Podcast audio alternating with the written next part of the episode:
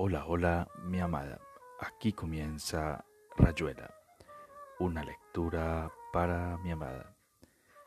Recordándote que este podcast es realizado con todo el amor del mundo para ti.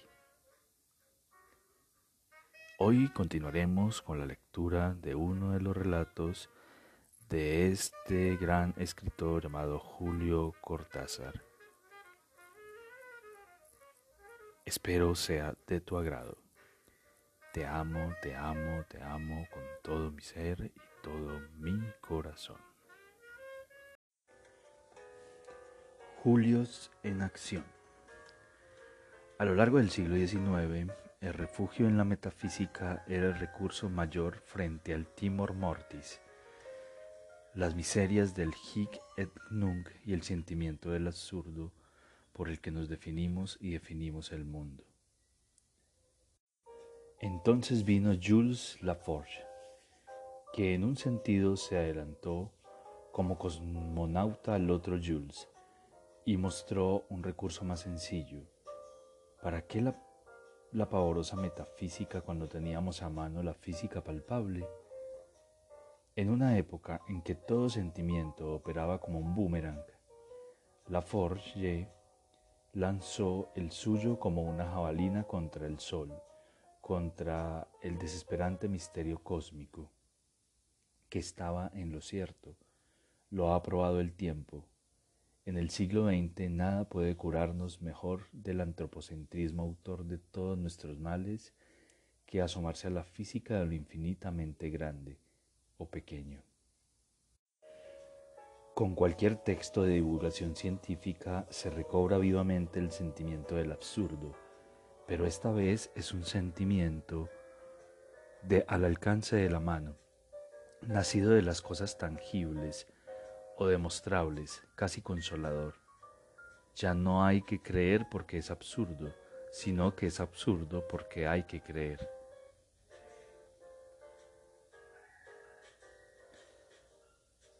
Mis eruditas lecturas del correo científico de Le Monde, sale los jueves, tienen además la ventaja de que, en vez de sustraerme al absurdo, me incitan a aceptarlo como el modo natural en que se nos da una realidad inconcebible. Y esto ya no es lo mismo que aceptar la realidad aunque se la crea absurda, sino sospechar en el absurdo un desafío que la física ha recogido, sin que pueda saberse cómo y en qué va a terminar su loca carrera por el doble túnel del tele y del microscopio. ¿Será realmente doble ese túnel?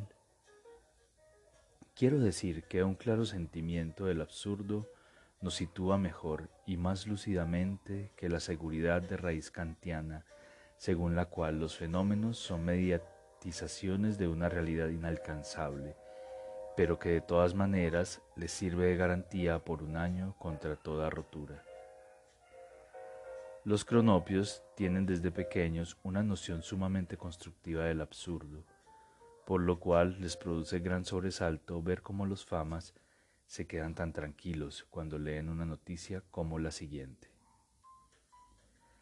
La nueva partícula elemental posee una vida relativamente más larga que la de las otras partículas conocidas, aunque sólo alcanza a un milésimo de millonésimo de millonésimo de millonésimo de segundo. Le Monde, jueves 7 de julio de 1966. Che, Coca, dice el Fama después de leer esta información. Alcánzame los zapatos de gamuza que esta tarde tengo una reunión importantísima en la Sociedad de Escritores se va a discutir la cuestión de los juegos florales en Kurusu Kuatia y ya estoy 20 minutos atrasado. A todo esto varios cronopios se han excitado enormemente porque acaban de enterarse de que a lo mejor el universo es asimétrico, lo que va en contra de la más ilustre de todas las ideas recibidas.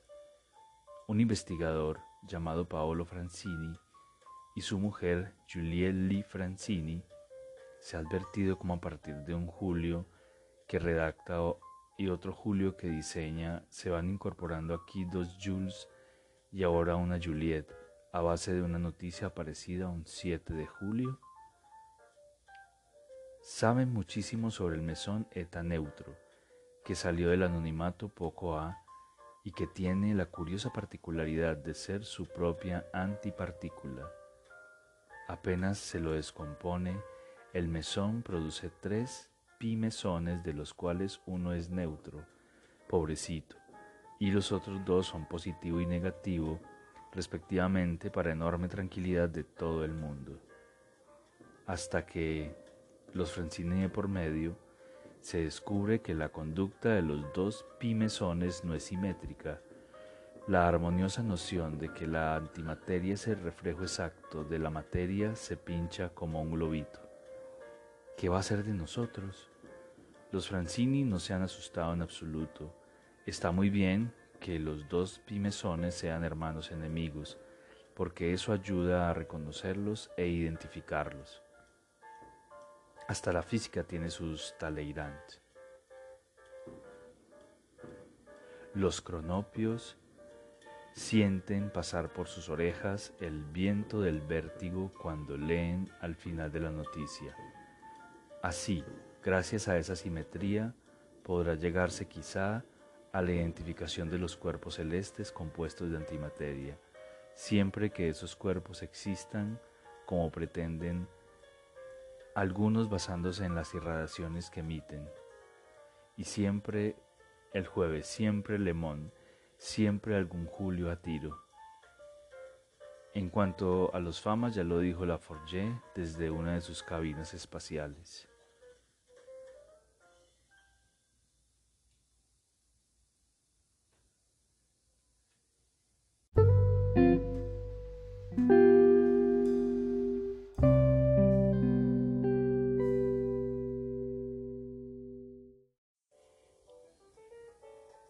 Del sentimiento de no estar del todo. Siempre seré como un niño para tantas cosas, pero uno de esos niños que desde el comienzo llevan consigo al adulto, de manera que cuando el monstruito llega verdaderamente a adulto, ocurre que a su vez éste lleva consigo al niño, y en el meso del camino se da una coexistencia pocas veces pacífica de por lo menos dos aperturas al mundo. Esto puede entenderse metafóricamente, pero apunta en todo caso a un temperamento que no ha renunciado a la visión pueril como precio de la visión adulta. Y esa juxtaposición que hace al poeta y quizá al criminal, y también al cronopio del humorista, cuestión de dosis diferentes, de acentuación aguda o esdrújula, de elecciones, ahora juego, ahora mato se manifiesta en el sentimiento de no estar del todo en cualquiera de las estructuras, de las telas que arma la vida y en las que somos a la vez araña y mosca. Mucho de lo que he escrito se ordena bajo el signo de la excentricidad, puesto que entre vivir y escribir nunca admití una clara diferencia. Si viviendo alcanzo a disimular una participación parcial en mi circunstancia, en cambio no puedo negarla en lo que escribo, puesto que precisamente escribo por no estar o por estar a medias. Escribo por falencia, por descolocación, y como escribo desde un intersticio, estoy siempre invitando a que otros busquen los suyos y miren por ellos el jardín donde los árboles tienen frutos que son, por supuesto, piedras preciosas. El mostrito sigue firme. Esta especie de constante lúdica explica, si no justifica, mucho de lo que he escrito o he vivido. Se reprocha a mis novelas ese juego al borde del balcón, ese fósforo al lado de la botella de nafta, ese revólver cargado en la mesa de luz, una búsqueda intelectual de la novela misma, que sería así como un continuo comentario de la acción y muchas veces la acción de un comentario. Me aburre argumentar a posteriori que a lo largo de esa dialéctica mágica un hombre niño está luchando por rematar el juego de su vida, que sí, que no, que en esta está. Porque un juego bien mirado no es un proceso que parte de una descolocación para llegar a una colocación, a un emplazamiento, gol, jaque mate, piedra libre, no es el cumplimiento de una ceremonia que marcha hacia la fijación final de la corona, que la corona. El hombre de nuestro tiempo cree fácilmente que su información filosófica e histórica lo salva del realismo ingenuo. En conferencias universitarias y en charlas de café llega a admitir que la realidad no es lo que parece y está siempre dispuesto a reconocer que sus sentidos lo engañan y que su inteligencia le fabrica una visión tolerable pero incompleta del mundo. Cada vez que piensa metafísicamente se siente más triste y más sabio, pero su admisión es momentánea y excepcional, mientras que el conjunto de la vida lo instala de lleno en la apariencia, la concreta en torno de él, la vista de definiciones, funciones y valores. Ese hombre es un ingenuo realista más que un realista ingenuo. Basta de observar su comportamiento frente a lo excepcional, lo, lo, insólito, o lo reduce a un fenómeno estético o poético. Era algo realmente surrealista, te juro. O renuncia enseguida a indagar en la entrevisión que han podido darle un sueño, un acto fallido, una asociación verbal o causal fuera de lo común, una coincidencia turbadora, cualquiera de las instantáneas fracturas del continuo. Si se lo interroga, dirá que no cree del todo en la realidad cotidiana y que sólo la acepta pragmáticamente. Pero vaya si cree, es en lo único que cree. Su sentido de la vida se parece al mecanismo de su mirada. A veces tiene una efímera conciencia de que cada tantos segundos los párpados interrumpen la visión que su conciencia ha decidido entender como permanente y continua. Pero casi de, inmediato el pestañeo vuelve a ser inconsciente. El libro o la manzana se fijan en su obstinada apariencia. Hay como un acuerdo de caballeros entre la circunstancia y los, y los circunstanciados. Tú no me sacas de mis costumbres y yo no te ando escarbando con un palito. Pero ahora pasa que el hombre niño no es, no es un caballero, sino un cronopio que no entiende bien el sistema de líneas de fuga, gracias a las cuales se crea una perspectiva satisfactoria de esa circunstancia. O bien, como sucede en los collages más resueltos, se siente en una escala diferente con respecto a la de la circunstancia. Una hormiga que no cabe en un palacio o un número 4 en el que no caben más que tres o cinco unidades. A mí esto me ocurre palpablemente. A veces soy más grande que el caballo que monto y otros días me caigo en uno de mis zapatos y me doy un golpe terrible, sin contar el trabajo para salir. Las escaleras fabricadas nudo a nudo con los cordones y el terrible descubrimiento, ya en el borde, de que alguien ha guardado el zapato en un ropero y que estoy peor que el mundo dantes en el castillo de If, porque ni siquiera hay un abate a tiro en los roperos de mi casa. Y me gusta, y soy terriblemente feliz en mi infierno, y escribo, vivo y escribo, amenazado por esa lateralidad, por ese paralaje verdadero, por ese estar siempre uno más a la izquierda o más al fondo del lugar donde se debería estar, para que todo cuajara satisfactoriamente en un día más de vida sin conflictos. Desde muy pequeño asumí con los dientes apretados esa condición que me dividía de mis amigos y a la vez los atraía hacia el raro, el diferente, el que metía el dedo en el ventilador. No estaba privado de felicidad. La única condición era coincidir de a ratos, el camarada, el tío excéntrico, la vieja loca con otro que tanto calzara de lleno en su matrícula. Y desde luego no era fácil, pero pronto descubrí los gatos, y en los que podía imaginar mi propia condición, y los libros donde la encontraba de lleno. En esos años hubiera podido decirme los versos quizás apócrifos de Poe. From childhood hour I have not been As others were, I have not seen, as others saw, I could not bring. My passion from a common spring.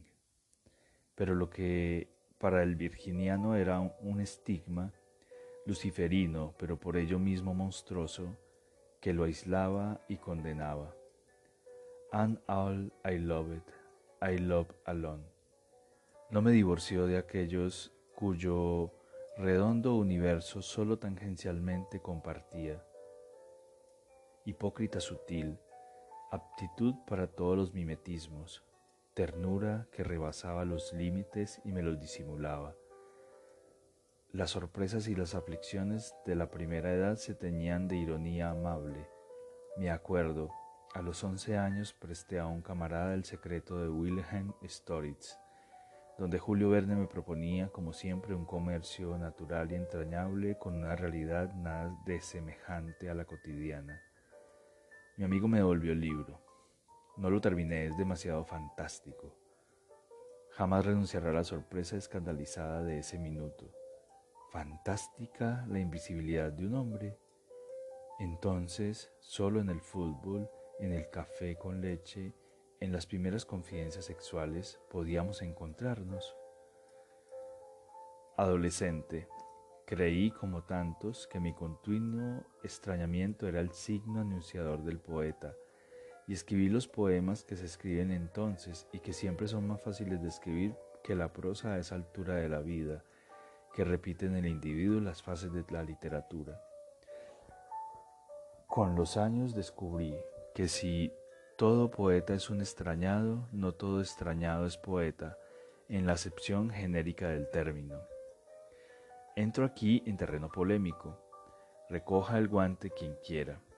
Si por poeta entendemos funcionalmente al que escribe poemas, la razón de que los escriba no se discute la calidad, nace de que su extrañamiento como persona suscita siempre un mecanismo de challenge and response Así, cada vez que el poeta está sensible a su lateralidad, a su situación extrínseca en una realidad aparentemente intrínseca, reacciona poéticamente, casi diría profesionalmente, sobre todo a partir de su madurez técnica. Dicho de otra manera, escribe poemas que son como petrificaciones de ese extrañamiento, lo que el poeta ve o siente en lugar de o al lado de o por debajo de o en contra de, remitiendo este de a lo que los demás ven tal como creen que es, sin desplazamiento ni crítica interna. Dudo de que exista un solo gran poema que no haya nacido de esa extrañeza o que no la traduzca, más aún que no la active y la potencie al sospechar que es precisamente la zona intersticial por donde cabe acceder, también el filósofo se extraña y se descoloca deliberadamente para descubrir las fisuras de lo aparencial, y su búsqueda nace igualmente de un challenge and response. En ambos casos, aunque los fines sean diferentes, hay una respuesta instrumental una, una actitud técnica frente a un objeto definido. Pero ya se ha visto que no todos los extrañados son poetas o filósofos profesionales. Casi siempre empiezan por serlo o por querer serlo, pero llega el día en que se dan cuenta de que no pueden o que no están obligados a esa response casi fatal que es el poema o la filosofía frente al challenge del extrañamiento su actitud se vuelve defensiva, egoísta si se quiere, puesto que se trata de preservar por sobre todo la lucidez, resistir a la solapada deformación que la cotidianidad codificada va montando en la conciencia con la activa participación de la inteligencia resonante, los medios de información, el hedonismo, la arterioesclerosis y el matrimonio interalia. Los humoristas, algunos anarquistas, no pocos criminales y cantidad de cuentistas y novelistas se sitúan en este sector poco definible, en el que la condición de extrañado no acarrea necesariamente una respuesta de orden poético. estos poetas no profesionales sobrellevan su desplazamiento con mayor naturalidad y menor brillo, y hasta podría decirse que su noción del extrañamiento es lúdica por comparación con la respuesta lírica o trágica del poeta. Mientras éste libra siempre un combate, los extrañados a secas se integran en la excentricidad hasta un punto en que lo excepcional de esa condición que suscita el challenge para el poeta o el filósofo tiende a volverse condición natural del sujeto extrañado, que así lo ha querido y que por eso ha ajustado su conducta a esa aceptación paulatina. Pienso en Harry, en un lento comercio a base de humor, de ironía, de familiaridad, que termina por inclinar la balanza del lado de las excepciones, por anular la diferencia escandalosa entre lo solito y lo insólito, y permite el paso cotidiano, sin response, concreta porque ya no hay challenge, a un plano que a falta de mejor nombre seguiremos llamando realidad, pero sin que sea ya un flatus vocis o un peor es nada.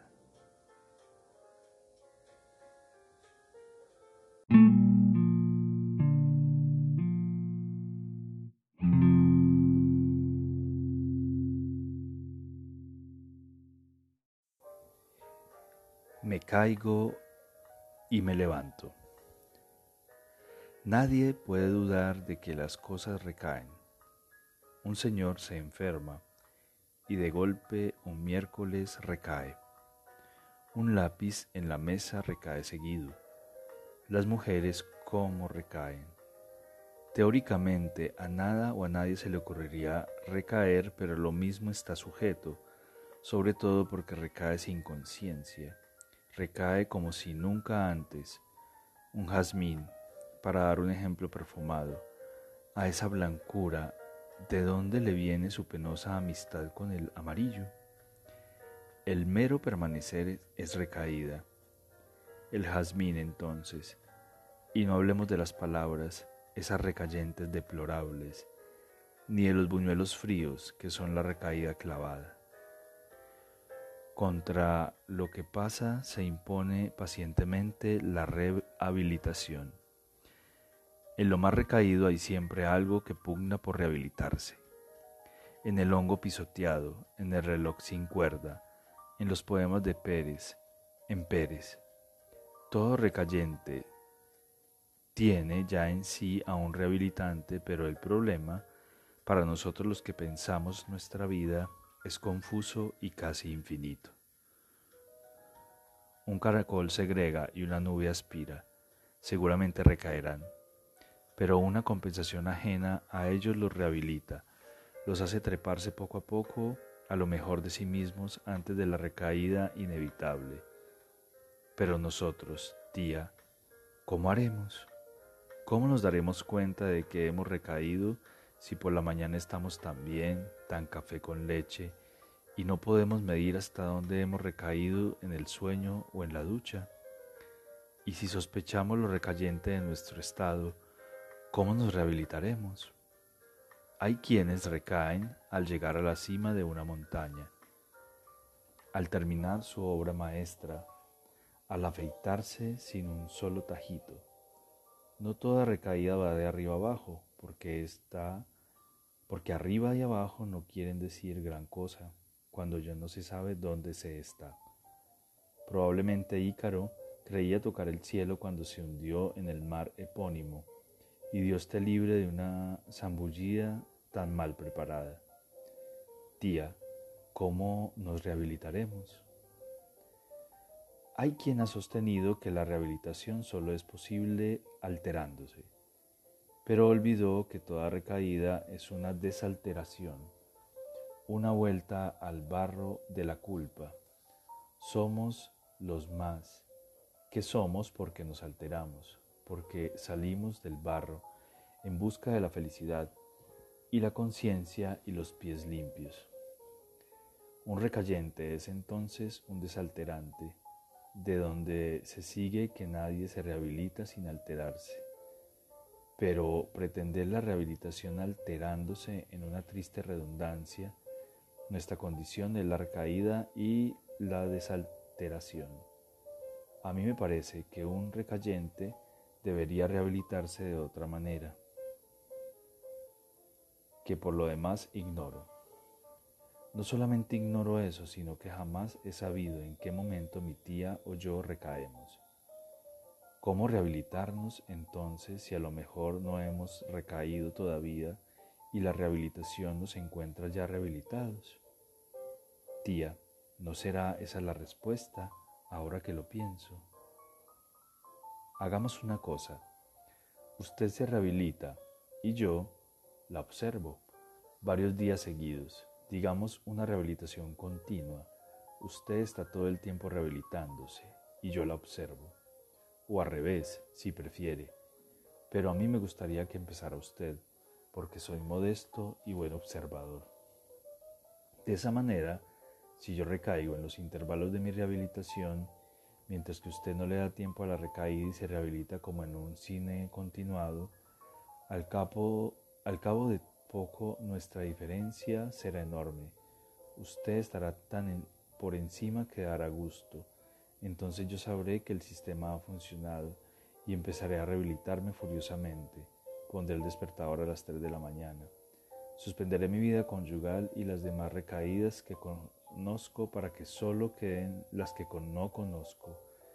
Y a lo mejor poco a poco un día estaremos otra vez juntos, tía, y será tan hermoso decir, ahora nos vamos al centro y nos compramos un helado el mío todo de frutilla y el de usted con chocolates y un bizcochito. Y aquí termina Rayuela, una lectura para mi amada. Espero te hayan gustado estos relatos. Te amo, te amo con todo mi ser y todo mi corazón.